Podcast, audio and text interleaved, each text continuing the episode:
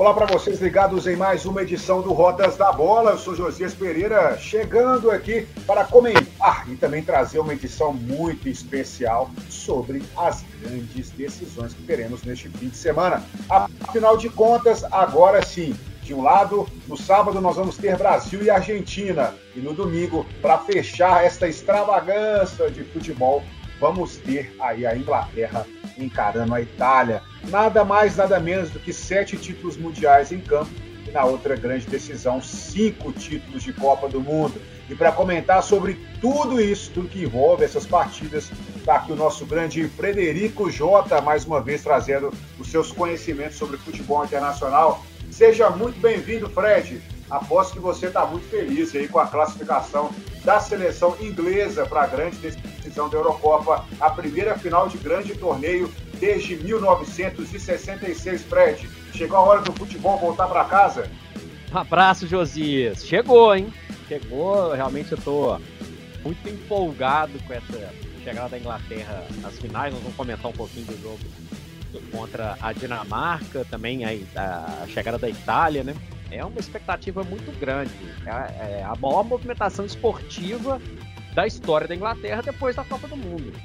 Nunca se viu tanta empolgação, nunca se viu tanta união das torcidas em torno de um objetivo como o que está ocorrendo agora na Inglaterra. E ainda mais se tratando de uma decisão em Wembley. A semifinal também foi em Wembley. A Inglaterra, na verdade, jogou apenas um jogo fora de Wembley, foi nas quartas contra a Ucrânia, jogou em Roma, né? E os italianos, inclusive, fazem aquele trocadilho, né, Josias? Tem o It's Coming Home e tem It's Coming Roma, né?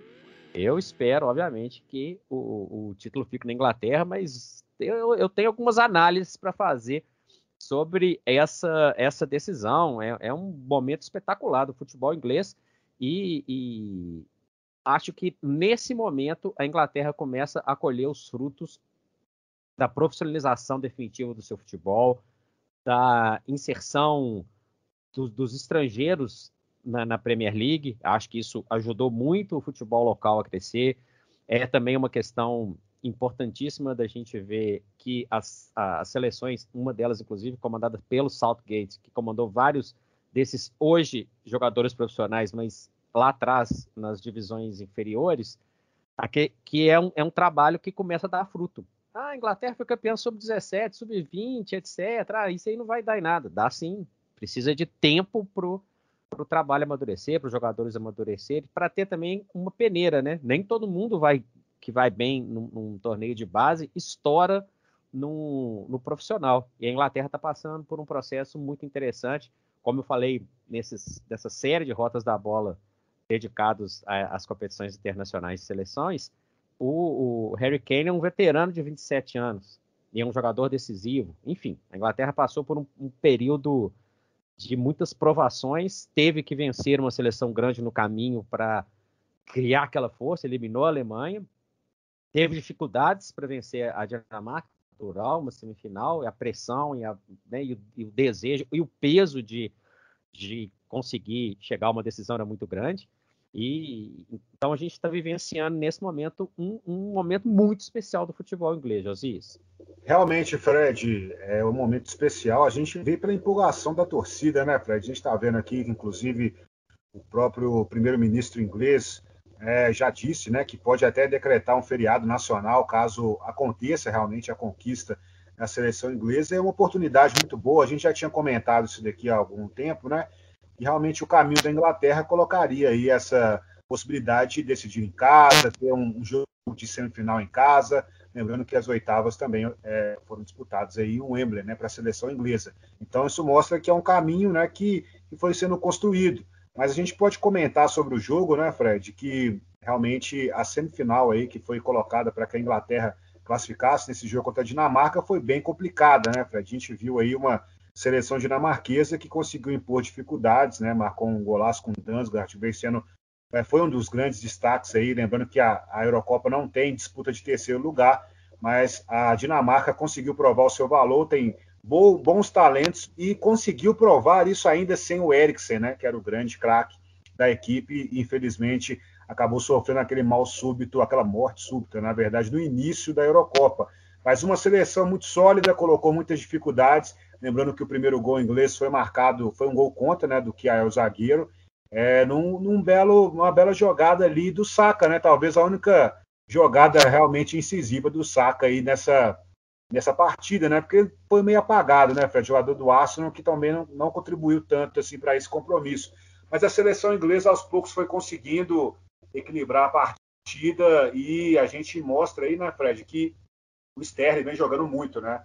E o Sterling, com certeza, caso aconteça uma conquista de Eurocopa aí pela seleção inglesa, é o grande candidato aí a ser o craque da Eurocopa. Você concorda também, Fred? Pois é, o Sterling foi decisivo em todas as etapas, né, Josias? Todas as etapas. Começou marcando o gol da vitória lá no primeiro jogo contra a Croácia, foi bem contra a Alemanha, foi bem também contra a, a equipe da Ucrânia, deu um, uma assistência brilhante para o Kane abrir o placar, que realmente deu uma facilitada na, no, no, na tarefa da Inglaterra, né? É, e nessa partida contra a Dinamarca, se Pierre não colocasse a bola para dentro do gol, ele ia fazer o gol, né? E teve o lance polêmico, né, Josias, do, do, do pênalti que o Sterling sofreu. Então foi um jogador protagonista da Inglaterra o tempo inteiro. Em relação ao Saka, nós vamos voltar à questão do pênalti daqui a pouco, mas em relação ao, ao Saka, ele teve mais uma oportunidade, né? Na última partida, o Southgate não não começou com ele, né? É, optou pelo Sancho. E nas partidas sempre o Grealish entra. O Grealish é um jogador muito incisivo, é um jogador muito importante. Um jogador que todo mundo já esperava o crescimento dele na seleção. E isso ficou evidenciado com as suas entradas sempre muito efetivas. E por outro lado, tem uns jogadores que não funcionaram muito bem, né? O próprio Mason Mount é, contra a Dinamarca não foi muito bem, o Saka a gente já falou sobre ele, o, o Sancho que recebeu a oportunidade contra a Ucrânia não foi tão bem assim. Então o Grealish é um jogador que é uma opção muito interessante. Lembrando que o Phil Foden, que entrou também nessa partida contra a Dinamarca, também rende abaixo do, do esperado. Mas eu queria reforçar muito que se um ou outro não, não funciona de uma maneira individual, não brilha de uma maneira individual como a gente esperava, Josias, a Inglaterra é uma equipe hoje muito compacta, é uma equipe muito interessante de se ver. Eu tenho falado sobre isso nos, nos, nos nossos episódios. Uma dupla de volantes muito boa. Declan Rice está jogando muita bola, o Phillips também. A defesa muito bem postada. O Maguire fez uma baita partida diante da, da, da Dinamarca. O Luke Shaw, para mim, é uma grande surpresa tomou conta da lateral esquerda. O Walker, muito em posição física, também segura muita onda. O Pickford ainda é um, um ponto de interrogação para mim, né? Inclusive, o gol da Dinamarca, na minha opinião, era até defensável. Mas ele foi muito bem, só tomou esse gol da Dinamarca, inclusive. E o Harry Kane é um jogador que decide. Então eu vejo a, a Inglaterra muito consistente. Se um não brilha, se o outro não brilha, a equipe como um todo está indo muito bem. E isso faz muita diferença no campeonato, como a, a Eurocopa. E em relação ao, ao pênalti, Josias, nós vamos ter inúmeros debates. Vai ter gente que tá falando, vai falar do diving, que ele que, que o Sterling é, simulou, que ele mergulhou, né, para usar o diving aí. É, sinceramente, eu acho que teve um toque. O toque era suficiente para derrubar ele? Aí nós vamos discutir se sim, se não. A gente vai discutir intensidade ou não. Na, eu, na hora que eu estava vendo o jogo, a primeira reação foi de pênalti. Depois eu olhei a imagem por trás e falei, pô, será que era o suficiente ou não? Eu acho que, é, pela experiência que, que, que, eu tenho, obviamente que quando um jogador, qualquer jogador está correndo é, e ele é tocado, ele se desequilibra. Isso pode ser inclusive um toque pequeno de mão. Então a gente não vai ficar a gente jamais vai conseguir falar aqui da, da intensidade do toque no, no Sterling, porque a gente não está lá, não está no, no, no, corpo do cara, a gente não vai conseguir medir isso. Nem o VAR vai conseguir medir isso, Aziz. Então, para mim, teve o toque, o toque desequilibra ele. Claro que o, na hora que ele cai, ele cai de uma maneira que parece que ele está dando aquela mergulhada. Então, isso é um debate que vai ser eterno, mas, na minha opinião, o toque desequilibra o Sterling, Josias. Pois é, Fred, a gente está vendo aqui que realmente lá na, na, própria comunidade europeia, né, na Europa em si, o futebol europeu não, não vem discutindo muito essa questão do pênalti, né? A gente até destaca aí a, sele, a seleção dinamarquesa que não reclamou muito, né? Os jogadores não fizeram tanta, tanto esforço assim para reclamar da arbitragem no momento do jogo, até muito compreensível, porque se fosse aqui no Brasil já ia ter pelo menos ali uns, uns, uns, uns 10 minutos só de discussão ali entre os jogadores e o juiz por causa do pênalti marcado, né? Então... Esse, debate, esse debate foi muito mais no, no, Brasil do que qualquer outra coisa. Exatamente. É, né? Exatamente. Então, assim, é, é, desculpa te interromper, mas é, foi, foi um, um, um, debate muito mais local aqui, nosso, brasileiro. Ah, foi isso, foi aquilo, foi pênalti e tal do que na Eurocopa como um todo. A gente não vê a Itália, que vai ser adversário da Inglaterra no final, falar, a gente não vê o Dinamarca reclamar, né? Então, assim, desculpa te interromper, mas é só para situar isso. E sim, concordo com você para completar que se realmente a Inglaterra for campeão, o Sterling é candidatíssimo a ser aí o craque da Eurocopa, Jesus. Exatamente. Só para concluir, eu acho que, olhando ali, observando bem o lance, realmente o que ficou também comigo na impressão é de que o Sterling ele já começa a meio que né, dar uma deslocada para dar aquele, aquele mergulho, né, antes mesmo do toque. Mas realmente, assim, pela imagem, dá para ver um, um, leve toque ele chegando. A gente tem que destacar uma coisa também, né, Fred? Por mais que a gente considere que não tenha sido pênalti, é porque existe uma questão moral, vamos dizer assim, na, na, na concepção desse pênalti, né? Porque realmente, rapidamente, os brasileiros se lembraram aí de várias críticas que a imprensa inglesa fez ao comportamento do Neymar, dos jogadores brasileiros aí durante a última Copa do Mundo, né? A questão do, do de fazer, é, é, como eu posso falar, de tentar simular jogadas, né? É, muito flop, né? Que os, que os americanos também chamam de ficar fazendo, tentar chamar uma falta que não acontece. É, então, realmente, isso deixou na cabeça do torcedor brasileiro aí uma certa, vamos dizer assim, uma certa antipatia pelo que aconteceu lá em Wembley. Mas a gente tem que destacar também, Fred, que a arbitragem na Eurocopa, ela também foi até curioso, né, ter chamado o VAR ali e tal, porque é, eles têm mantido o lance que foi marcado em campo, né, com a bola rolando. Então, assim, pode ser uma orientação também da UEFA, né?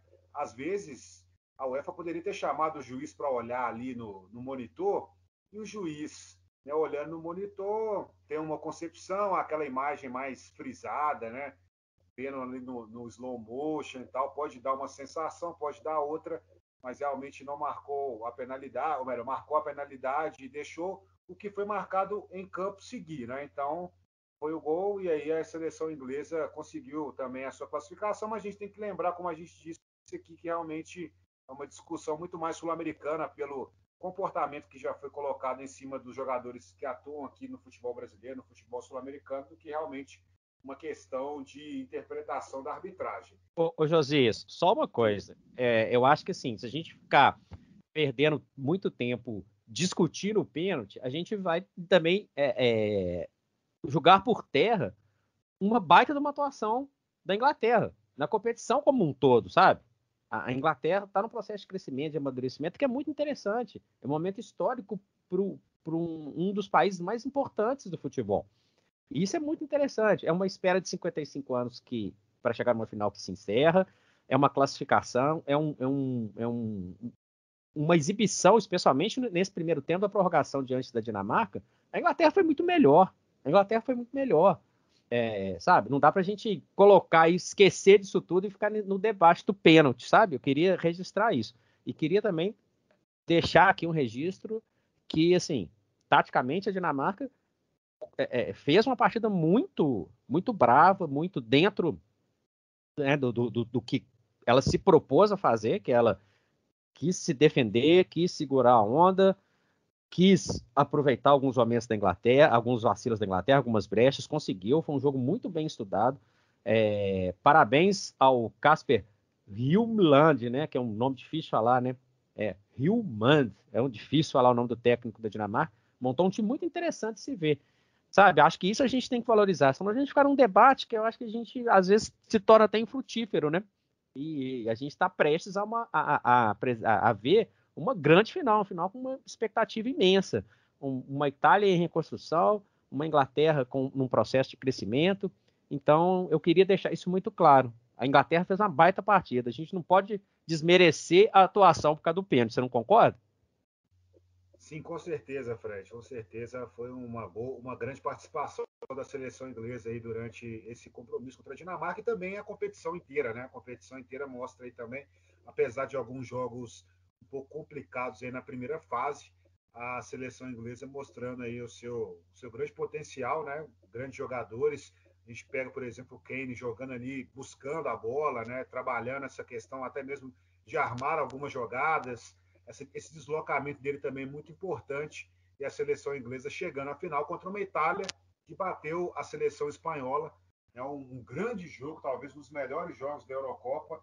É, e a gente viu uma Espanha que teve muito brilho, né? E conseguiu também pôr muitas dificuldades à seleção é, italiana. E realmente a Itália chega com muita força para essa decisão. Talvez tenha um futebol, vamos dizer assim, mais agradável né, em relação à seleção inglesa, pelo toque de bola rápido, né, pela construção de jogada.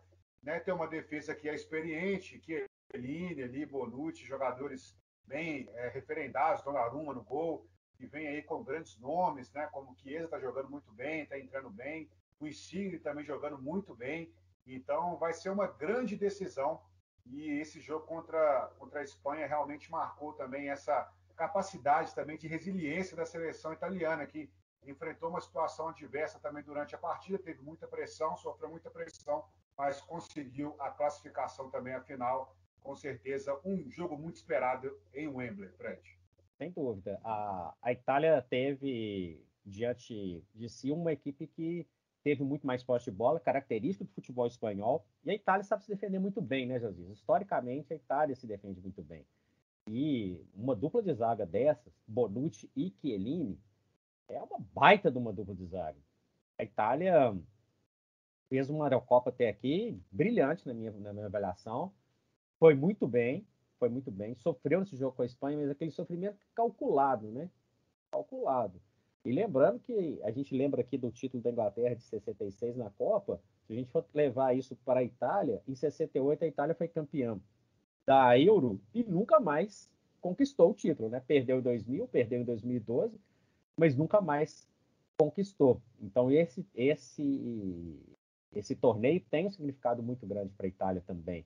É, reconstrução, mais de 30 jogos invicto, um, um, um, processo do time nas mãos do Mantini muito, muito interessante. Não é uma Itália desagradável de ver, como foi ao longo de grande parte da história. Uma Itália com três brasileiros, né? Emerson, lateral, Rafael Tolói e Jorginho. Levaram um toque brasileiro ali para a seleção italiana.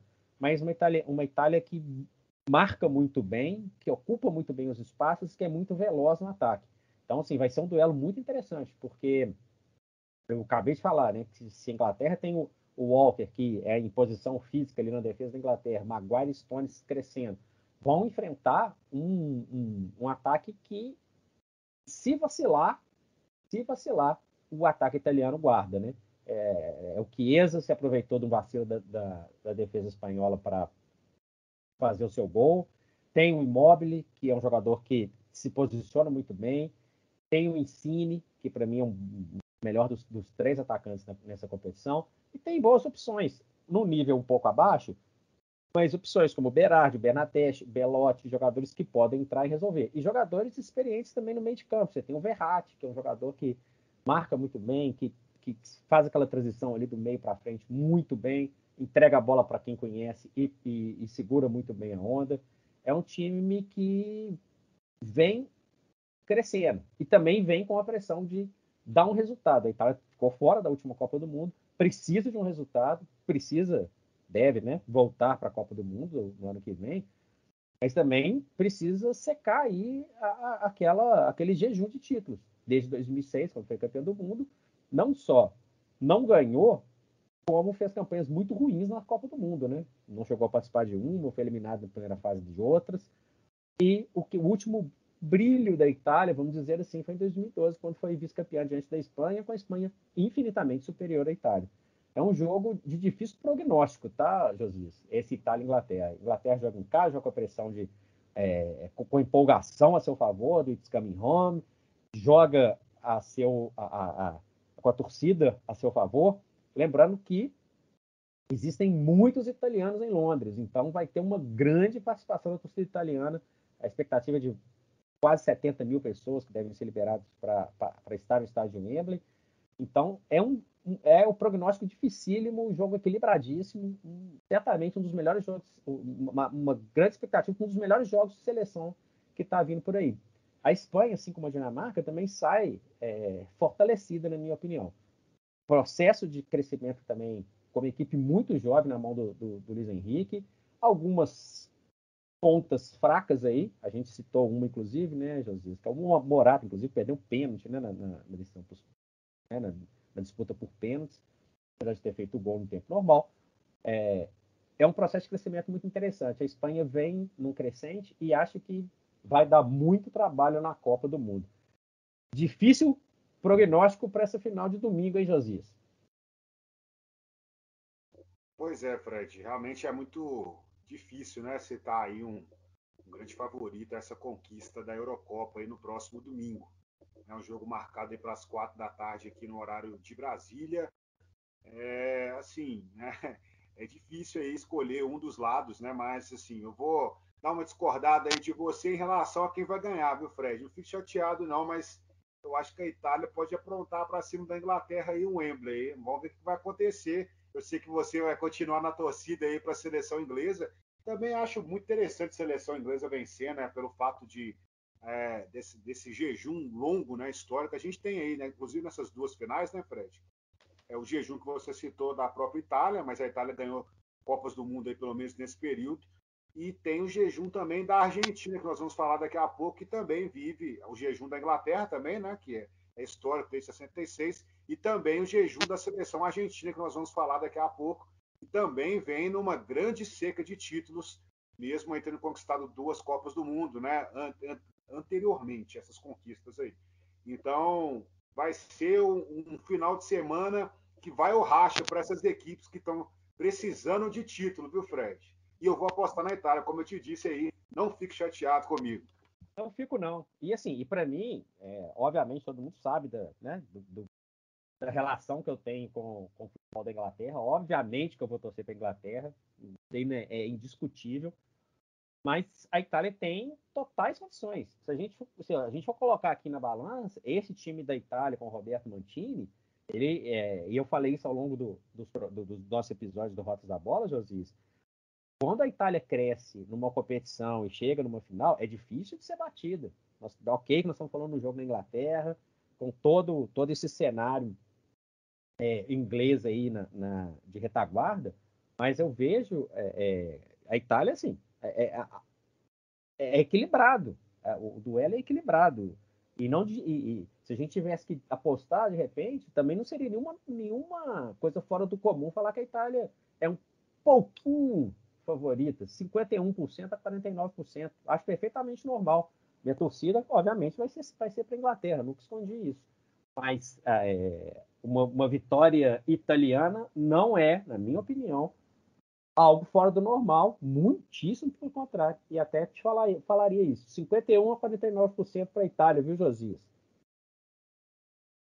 É isso aí, então, Fred. Realmente, tá aí o Fred deixando também a opinião dele como comentarista, claro, né? Valorizando também a grande decisão que temos aí entre Inglaterra e Itália neste próximo fim de semana. É, e agora, né, Fred, a gente passa para um momento também de analisar a grande decisão da Copa América.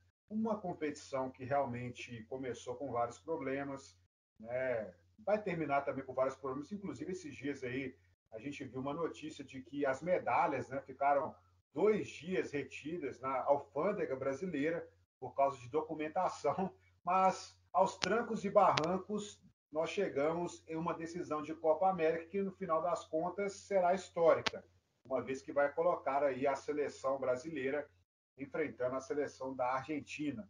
Um confronto também que acaba sendo individualizado por muitas pessoas, como a disputa entre Neymar e Messi. Mas a gente sabe que tem muito mais além disso aí, né? Tem vários jogadores importantes, a seleção argentina aqui tem um crescimento aí durante a Copa América com nomes importantes, como até o Depou, né, vem jogando muito, mas continua com aqueles problemas defensivos que a gente já conhece, né, o ali não inspira muitas confianças, e é até curioso, porque realmente, a gente for olhar, o que desequilibra esse confronto é a questão da defesa brasileira em relação à defesa da seleção argentina, porque ali do meio para frente são jogadores que talvez um, a Argentina tenha hoje uma qualidade ofensiva melhor que a seleção brasileira, mas ali para trás a seleção brasileira é muito mais consistente do que a seleção argentina.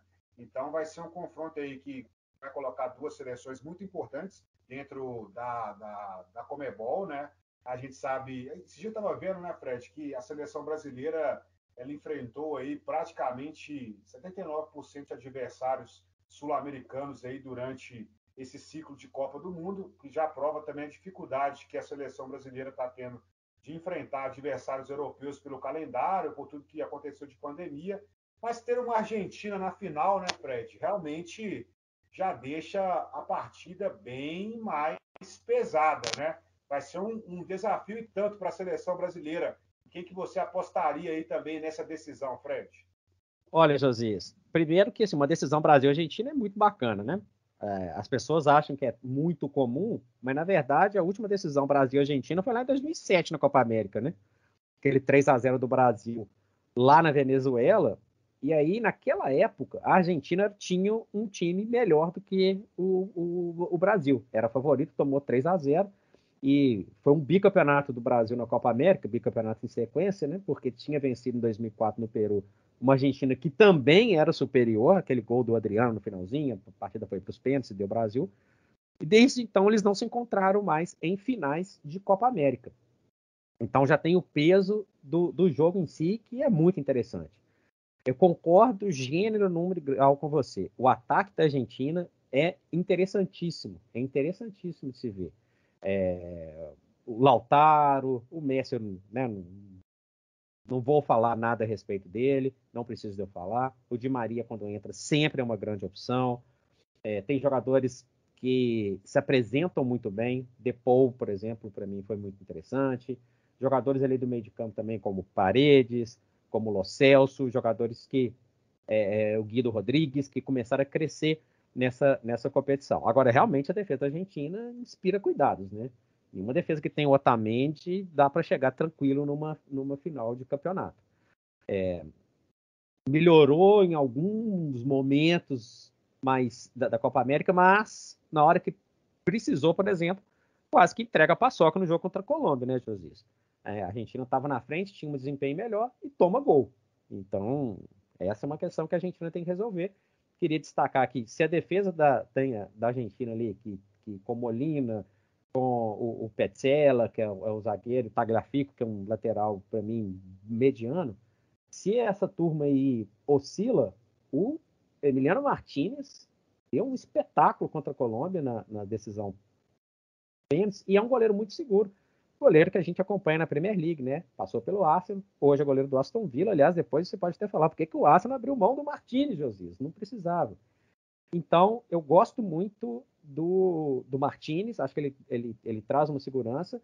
E em relação à seleção da Argentina, o que eu vejo é que o Messi está muito motivado. A gente viu as imagens do Messi ao longo da cobrança de pênaltis diante da Colômbia, vibrando, provocou o Mina, falou, né? Agora é dança agora, né? É baila agora. Tal. Então, assim, um Messi que às vezes a gente até desconhece. Messi muito focado, um Messi vibrante. O Messi quer acabar com o jejum dele mesmo. Ele não quer acabar só com o jejum da Argentina. É o jejum dele como jogador da seleção principal da Argentina. A Argentina conquistou medalha de, medalhas de ouro nesse período em Olimpíadas, mas o peso infinitamente diferente. A equipe principal da Argentina não tem título com o Messi e o Messi quer esse título. E quando o Messi quer, Josias, não dá para ficar brincando muito não, tá? Eu, eu tenho uma expectativa muito grande. Seria muito bacana, muito bacana o Messi conquistar a Copa América. Eu acho que tiraria um grande peso para ele acho que ele vai lutar muito para isso. Queria só fazer uma, uma observação que a, a Colômbia, que né, ela, ela foi eliminar, ela eliminou o Uruguai nos pênaltis e foi eliminada pela Argentina nos pênaltis. sai com mais derrotas do que vitórias dessa Copa América. O processo do Reinaldo Rueda é, é natural ainda, mas achei a Colômbia, a Colômbia me decepcionou muito, para te falar a verdade. E quem me decepcionou também foi o Brasil diante do Peru, um jogo muito travado, um, um meio de campo pouquíssimo criativo. A defesa é consistente, concordo com o que você falou. É, interessante a gente citar, eu falei do Martinez, é, citar o Ederson, né, que parece que nesse momento tem uma preferência para tomar conta do gol. Mas os laterais do Brasil são irregulares. Danilo, o Lodi, é, o Alexandro, que jogou menos, mas são irregulares. Tem um baita do volante, como já falei várias vezes, o Casemiro. E o Paquetá tem estrela. Entrou, decidiu os últimos dois jogos, mas não vejo um processo de criação no meio de campo da seleção muito burocrático, é muita bola no Neymar, e o Neymar é um jogador extra classe, um jogador que pode decidir campeonatos. E, aliás, ele precisa também de decidir campeonatos, né? porque quando teve as oportunidades no Paris Saint-Germain, não decidiu. E ele é marcado por isso também. É, dá para falar que o Brasil é um pouco favorito? Dá. Joga é, no Maracanã, apesar de não ter torcida, mas é uma seleção mais estável algum tempo nas mãos do Tite do que a Argentina na mão do, do, do Scaloni. É um pequeno favoritismo para o Brasil, mas é um Brasil que não empolga. Um Brasil, para mim, é, pouco cerebral, um Brasil muito mecânico, um, um, time que não dá gosto de ver. E tem aquela piada, né, Josias, que falaram o seguinte: para que esse monte de jogo antes na Copa América? Era só ter esse e estava tudo resolvido, Josias.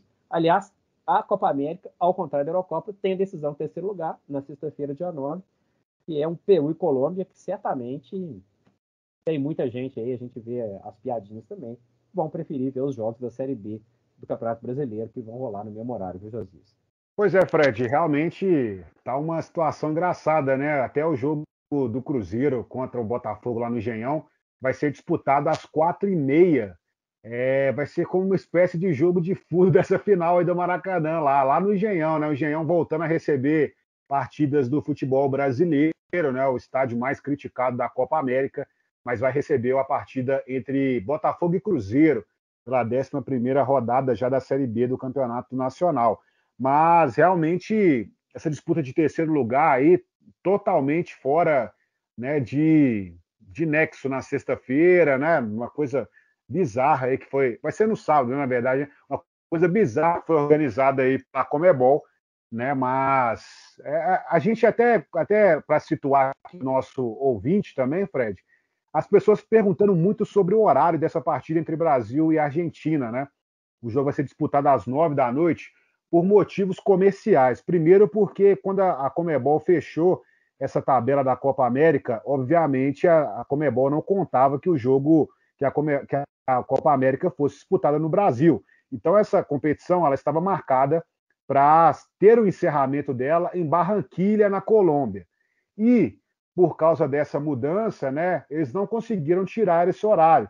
Lembrando que é, eles colocaram esse posicionamento de horário às nove da noite em Barranquilha, porque seria um clima mais ameno, o futebol poderia ser mais tranquilo ser disputado desse horário, mas é lógico que também existe o fuso ali da, da Colômbia.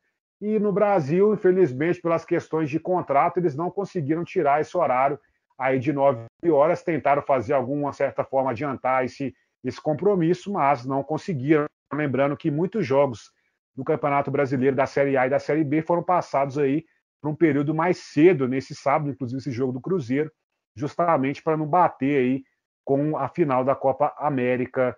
E lembrando só uma coisa curiosa também, a gente for pegar aqui o fuso, na hora que começar esse jogo entre Brasil e Argentina, já vai estar tá ali, né, Fred, muito próximo da, já vai estar tá de madrugada ali praticamente na, em Londres, por exemplo, uma das principais capitais é, europeias e que com certeza vai querer ver essa partida entre Brasil e Argentina. Para o público asiático, vai estar no horário razoável, vai ser de manhã para eles, então vai conseguir pegar bem essa final de Copa América. Agora, para o público norte-americano, por exemplo, né, o pessoal dos Estados Unidos, México, ali, Canadá, vai estar no horário acessível, pelo menos isso, então acho que ficou de bom tamanho e, pelo menos no Brasil, o pessoal já é acostumado também a ter jogos à noite. Acho que não vai fazer muita diferença nesse sentido, Fred. Pois é. Então, é um, é um sábado, 9 horas da noite. O Josias explicou aí direitinho né, os motivos. As pessoas questionam, mas o fato é que quem gosta de futebol, melhor que tem um jogo no, no sábado, 9 horas da noite, e o outro, 4 horas da tarde do, do domingo, porque a gente consegue ver os dois jogos, né, Josias? Agora, esse de sexta-feira, dia 9, 9 horas da noite, disputa do terceiro lugar, Peru e Colômbia, esse não dá não, viu, Josias? É, é, um, é um completamente desnecessário. O negócio é ter essa, é, esse jogo na Copa do Mundo, o negócio é ter na Copa América. Eu acho que aí, enfim, é, é vai ser um treino para Peru e Colômbia sem grandes empolgações até porque a gente bate muito nessa tecla, né, Josias? Todo, todo dia tem jogo de seleções sul-americanas e chega no momento de que isso dá uma saturada também, né, Josias? Exatamente, Fred. E quanto ao jogo, só para fechar aqui nosso Rotas da Bola, né? Mais um Rotas da Bola especial, só para dar um pitaco aqui, realmente é um jogo que você já explicou bem aí, né, sobre as situações dos dois, das duas seleções. Eu vejo o Tite também tendo um controle melhor da seleção brasileira do que o Scaloni. Acho que o Scaloni ainda precisa, né, dessa esse título vai ser muito bom para ele, né, para se firmar também dentro desta desse ciclo da seleção argentina, porque realmente ele vem sendo muito criticado há muito tempo. Na verdade, todo técnico argentino, né, na seleção, ele sofre uma grande quantidade de carga negativa e de crítica também. E a última coisa que eu gostaria de destacar aqui, Fred, é que participei esses dias de uma coletiva da seleção brasileira em que eu vi uma pergunta relacionada à situação do brasileiro, da imprensa, vamos dizer assim, não torcer para a seleção brasileira, né? Acho que é, foi uma pergunta muito equivocada, né, do que foi colocado ali. E até o Marquinhos se alongou muito nessa resposta, né? Pediu uma união, um pensamento positivo dos brasileiros, da imprensa, a, em prol da seleção eu acho que a seleção brasileira realmente ela é considerada um símbolo aí nacional, mas é, existem nuances na seleção brasileira que realmente tem que se questionar o seguinte: será que a seleção brasileira é tão atrativa assim para, para o público brasileiro? Vamos lá para os motivos, né? Rapidamente, Fred. Ó, a seleção brasileira não joga aqui no Brasil direito, né?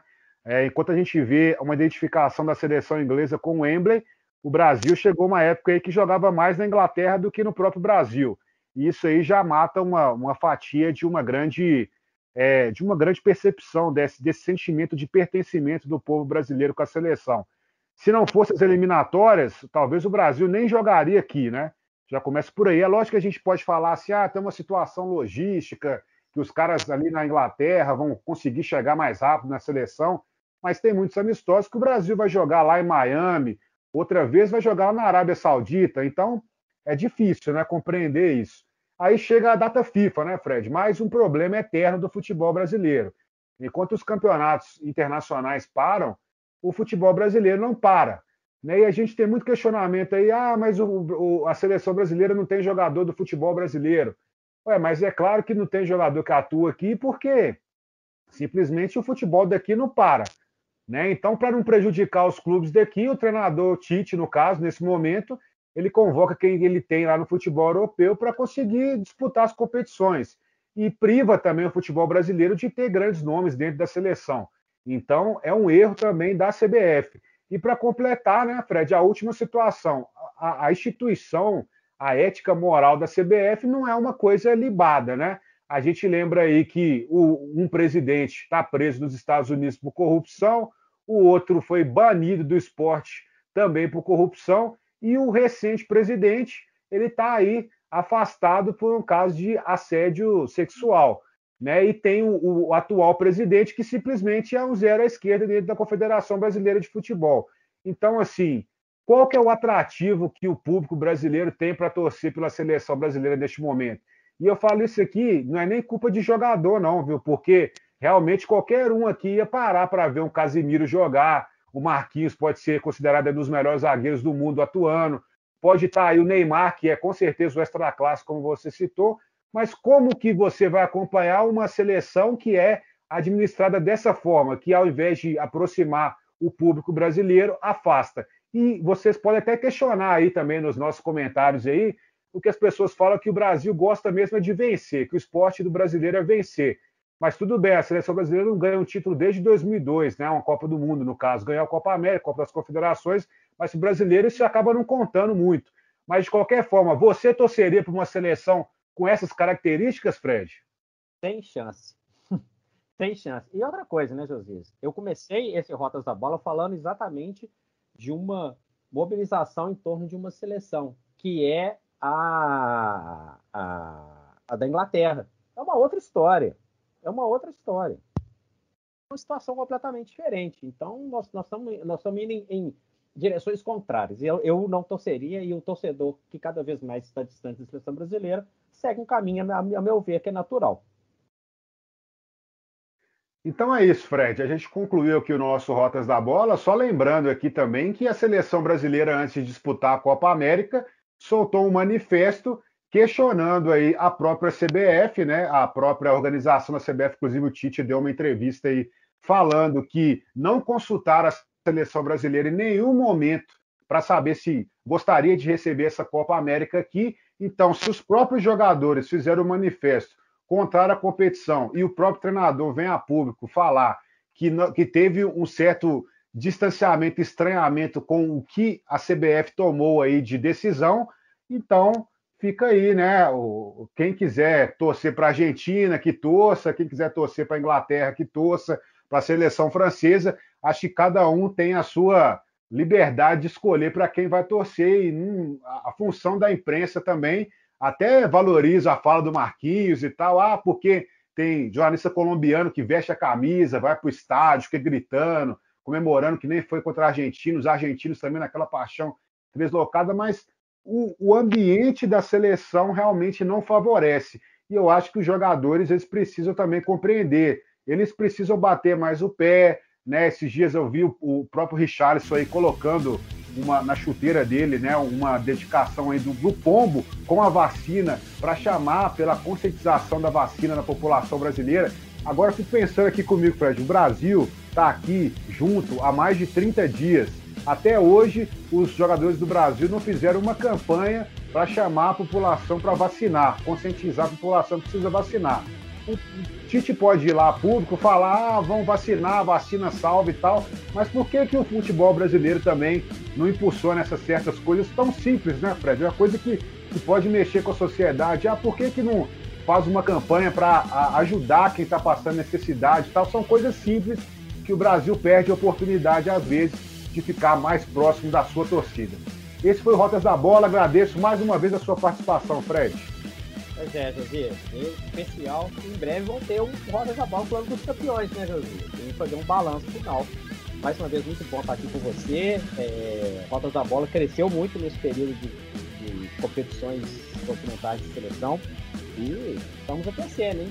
Copa do Mundo está vindo aí. No ano que vem temos muitas Copas da Bola para comentar até lá, você já falou, né? Em breve teremos outra, outras regiões do planeta que também vão ser é, detalhadas aqui nas Copas da Bola. Um grande abraço e até a próxima, Josias. Valeu, Fred. Um grande abraço a todos os nossos ouvintes. Em breve nós vamos voltar, como o Fred disse, também trazendo essa análise das grandes decisões deste fim de semana e também projetando outras competições internacionais, futebol internacional com várias mudanças aí também, transferências. E como eu disse também, né, Fred, tem uma Copa Ouro aí que vai começar neste fim de semana, não vai acabar as competições de seleções, não. Então é isso. Um grande abraço a todos vocês e até a próxima edição do Rotas da Bola.